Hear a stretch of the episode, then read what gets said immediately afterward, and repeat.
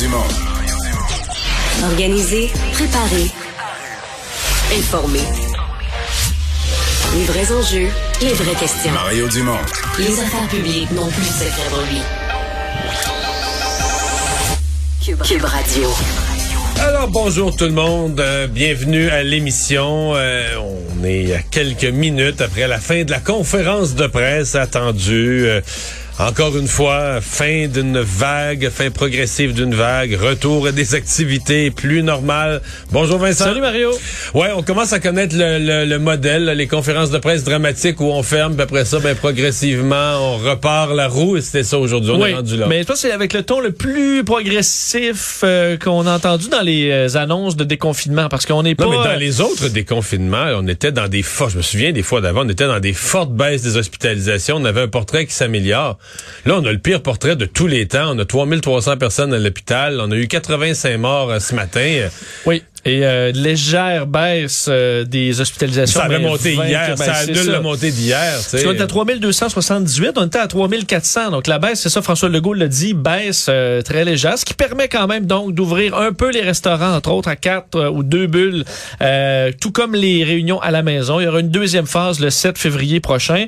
le mot du jour pour Monsieur Legault, c'était mollo. Allez-y mollo, parce que selon les, les, les, bon, ce qui s'en vient dans les prochaines semaines, beaucoup incertitude malgré cette, euh, cette légère ben, baisse. Incertitude, Vincent, qui est accrue par le fait qu'on n'a plus de portrait des cas. Exact.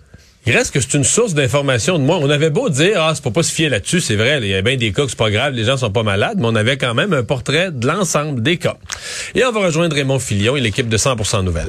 15h30 minutes, Mario Dumont est avec nous. On va parler évidemment de ce plan de déconfinement en deux étapes que vient d'annoncer euh, M. Legault du côté de Québec. Euh, Mario, euh, le premier ministre a commencé son point de presse en déclarant, on est enfin sorti du tunnel.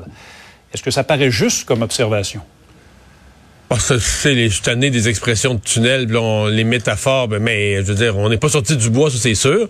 Euh, est-ce que le, pire, je pense que oui, le pire est derrière nous. Euh, on est sorti de ce tunnel. C'est ce qui parle de tunnel, c'est la partie noire où on, est vraiment dans le sombre. Je pense que oui, on vient du bon côté des choses. C'est ça, on vient du bon côté des choses.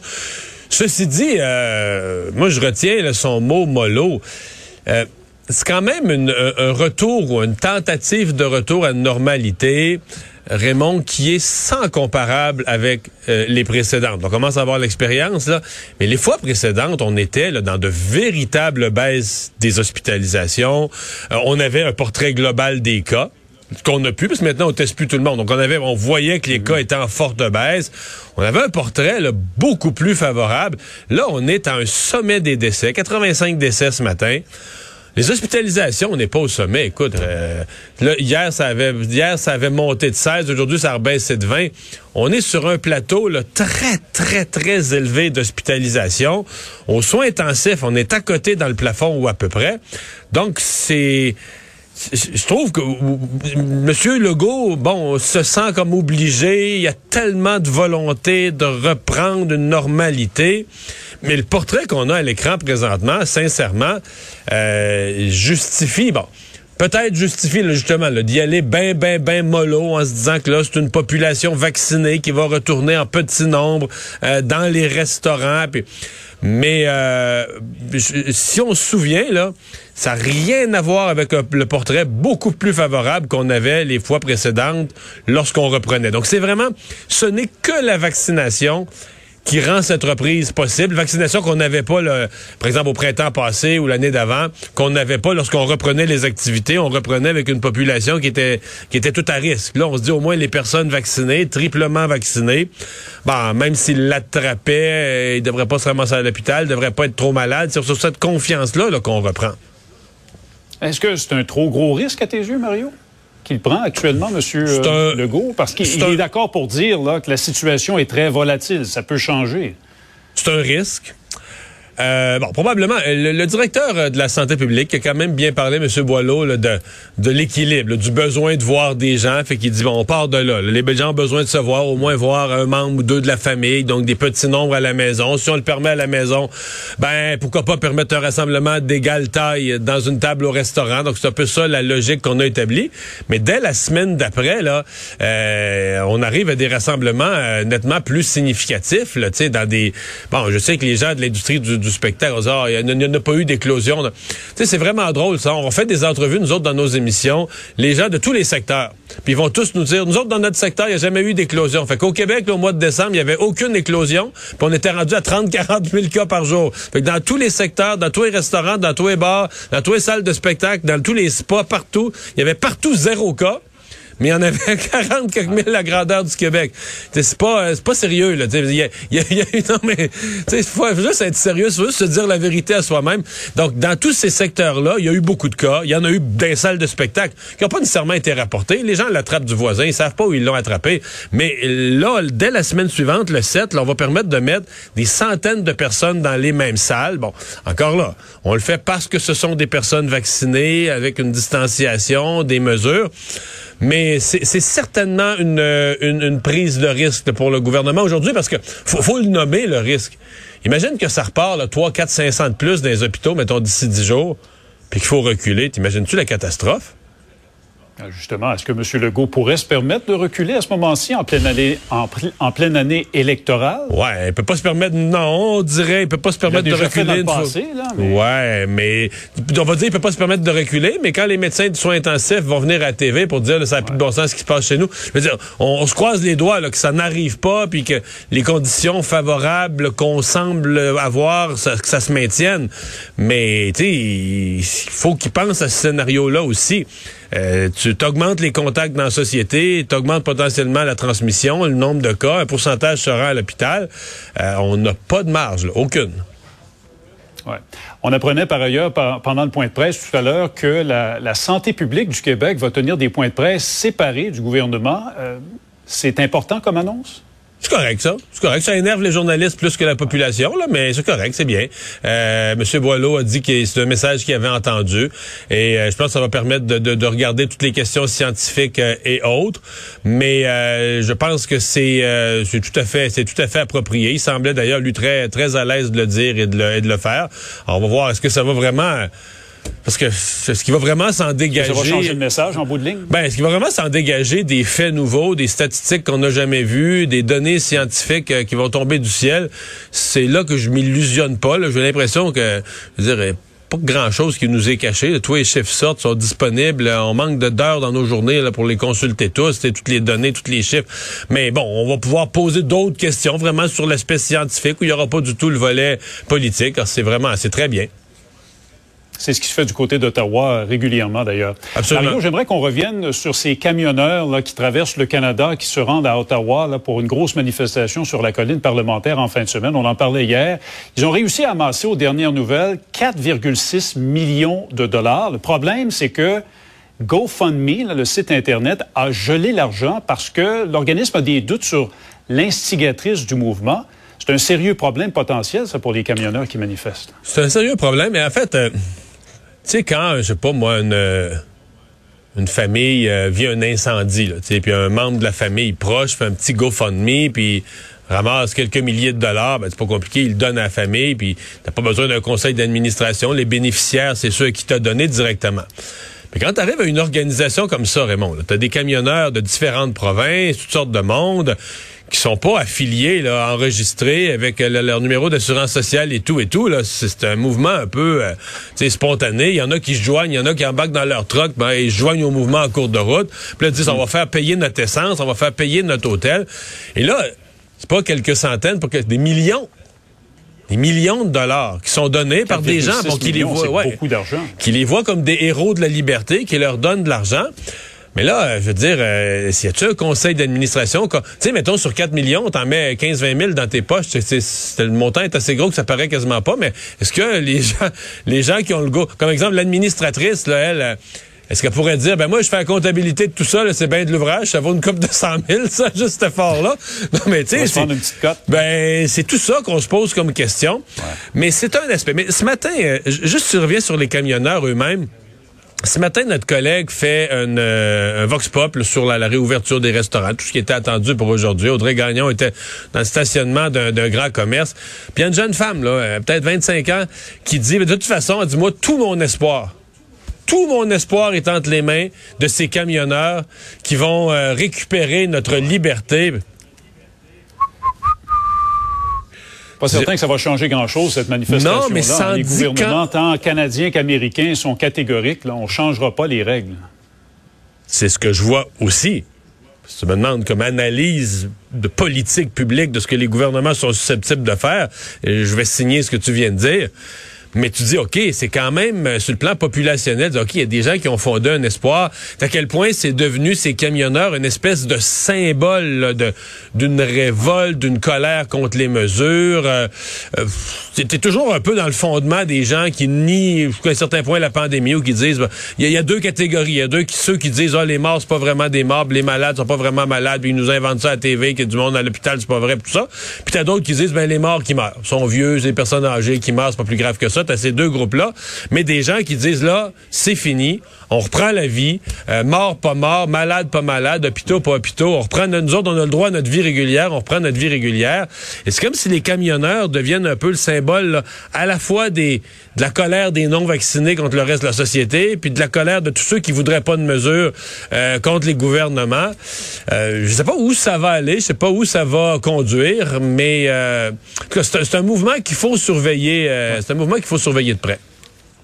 Et ils ont beaucoup d'appui, Mario, on le disait, là, 4,6 millions de dollars. Il y a même Andrew Scheer, l'ancien chef euh, du Parti conservateur du Canada, qui a tweeté au cours des dernières heures. Il les salue, il les, il les appuie finalement. C'est quand même pas rien. Ben oui, extraordinaire. Monsieur, il, il, il- as-tu été bon dans sa campagne électorale? lui? Non, mais c'est le problème. Dans sa ça- campagne électorale. Ouais. Ouais. Ben, non, Andrew il Scheer. n'a pas, il a pas gagné l'élection. Il a réduit Justin Trudeau euh, à, à la minorité. C'est vrai, c'était mieux. De ce point de vue-là, euh, c'était mieux qu'Erin O'Toole. Non, mais ça, ça, ça. sans farce, c'est tout ça. C'est qu'Erin O'Toole a complètement perdu le contrôle dans son caucus.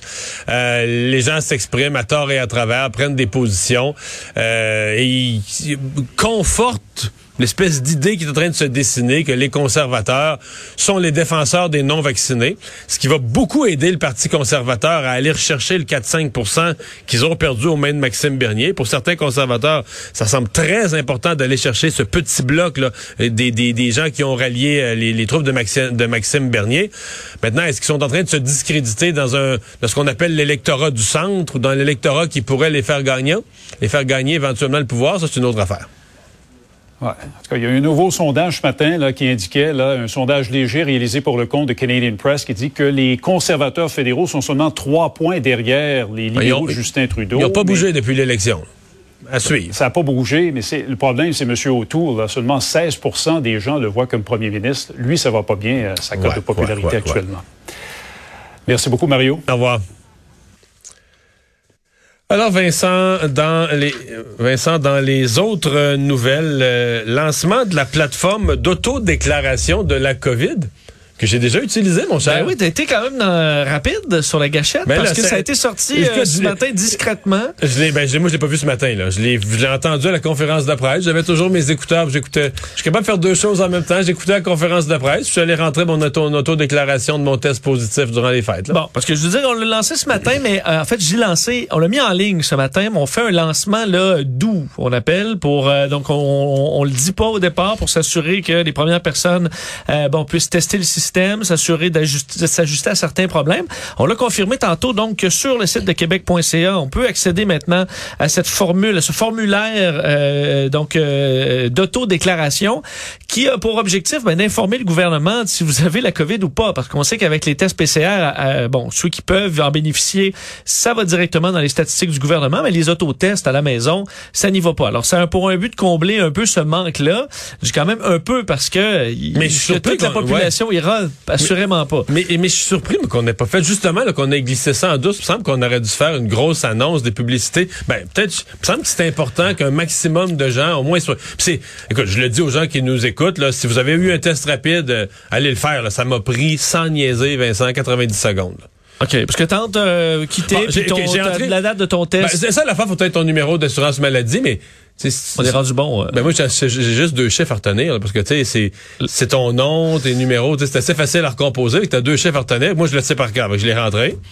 Puis là, ben, ils m'ont fait faire une euh, confirmation de sécurité sur mon sel. là.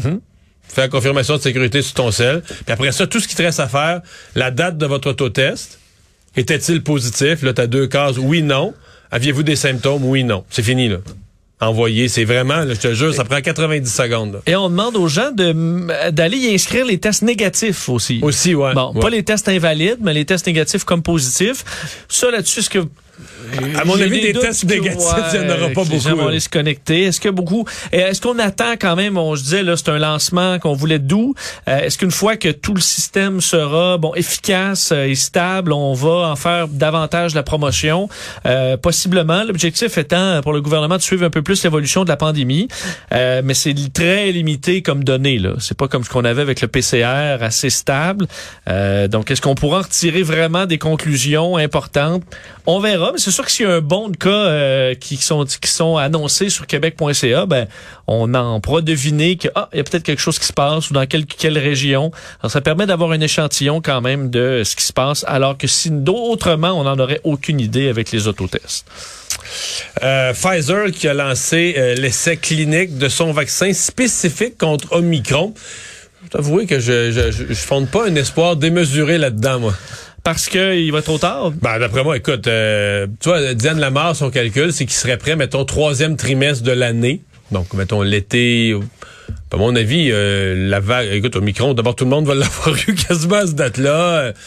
Je sais pas. J'ai l'impression que la vraie- le vrai avenir des vaccins, euh, ça me semble assez logique, là, ceux qui disent on ne pourra pas avoir des rappels tout le temps. Peut-être un troisième, ben, un- sûrement un troisième, peut-être un quatrième, mais qu'à un certain point, faudra avoir un meilleur vaccin annuel. Le vaccin euh, universel sur lequel on travaille, mais c'est ça, exactement. Là. Euh, mais Mais quand- celui-là spécifique, hein, je suis pas. euh, Est-ce que ça permet pas de roder un peu la machine? Parce que Je pense Pfizer pense que c'est surtout veut ça. euh, beaucoup être capable de se revirer de bord en cas d'un variant qui pourrait être encore plus dangereux que Omicron. Ben moi, je pense que c'est ça le test. Euh, C'est drôle, c'est exactement ça. Je pense qu'ils testent leur machine, leur rapidité à réagir.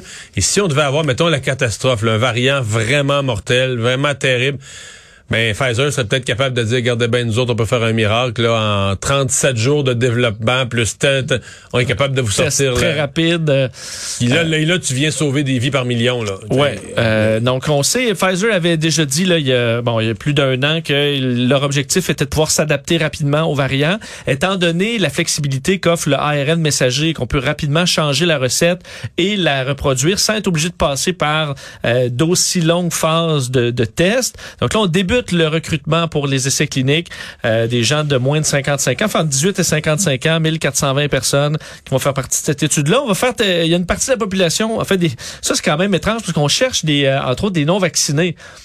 Mais là, tu as besoin de non-vaccinés pour leur dire, Pfizer aurait un test à faire sur vous avec un nouveau vaccin. Écoute, il va falloir qu'il cogne à beaucoup de portes. Là. Avec un chèque peut-être. hein. Avec peut-être un chèque, parce qu'on cherche des gens qui ont eu trois doses, deux doses ou carrément aucune dose et qui pourraient avoir donc leur première dose Ouais. comme étant le Mais vaccin ceux qui ont modifié. aucune dose pour une bonne partie, c'est ceux qui disent, même après 8 milliards de vaccins administrés, ah, moi, je serais pas un cobaye de cette affaire-là.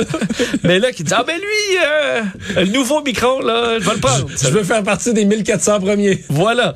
Alors, euh, ben, à suivre, mais au moins ça va de l'avant et ça rajoute quand même des outils en cas de, en cas de problème. On ne sait pas si un micron ou une variante de micron pourrait causer plus de problèmes. Donc, euh, on aura un vaccin dédié à ce variant euh, et ce, ben, dans les prochains mois. Et le ministre Lionel Carman, euh, un petit 24 heures hyperactif, il y avait une annonce hier pour rejoindre les non-vaccinés et une autre annonce ce matin. C'est assez rare, ça, un, ministre qui a une annonce l'après-midi puis le lendemain, Oui. le lendemain matin. Euh, oui, tout à fait. Euh, Lionel Carman était assez occupé parce qu'on annonçait un nouveau plan concernant la santé mentale. D'ailleurs, Lionel Carman disait les listes d'attente en santé mentale, malheureusement, ne, euh, ben, ne, se- ne, ne, ne- réduisent pas suffisamment en ce moment. On est toujours à 19-20 000 personnes en en attente. Ça, ce n'est pas une bonne nouvelle. Alors, ce, qu'on, euh, ce que Lionel Carman veut euh, favoriser, c'est euh, l'interdisciplinarité. Alors, envoyer des gens voir des ergothérapeutes, par exemple, des infirmières, pour pouvoir s'assurer de, ben, de maximiser les ressources. On sait qu'il y a un investissement majeur là, de pratiquement un milliard de dollars, de l'argent neuf là-dedans également, là, plus de 300 millions de dollars pour faire de l'embauche, entre autres de personnes spécialisées. On sait que la question de la santé mentale est euh, très importante euh, pour le gouvernement en ce moment, sachant les nombreux problèmes et euh, le bon qui a été fait dans les demandes de consultation de 30 à 40 depuis le début de la pandémie. Alors, on espère que cet argent neuf-là permettra l'embauche d'experts qui pourront éventuellement réduire cette liste. C'était une promesse de Lionel Carman il y a plus d'un an d'éliminer la liste, mais rapidement, dans les derniers mois, il avait dit, ouais, ce sera malheureusement pas possible. Mais parce qu'il a pogné le même nœud que tous les autres. On n'a pas le, pas le personnel, on pas le, personnel, le psychologue, psychiatre pour fournir à la demande. C'est un petit peu prévisible. D'ailleurs, je me souviens de l'annonce. La première réaction des gens qui connaissaient un peu le milieu, ils disaient, ouais, mais l'intention est bonne, l'argent est là, mais il n'y aura pas le personnel. Mario Dumont et Vincent Dessureau. Un duo aussi populaire que Batman et Robin. Cube Radio. Alors parlons donc de réouverture des restaurants.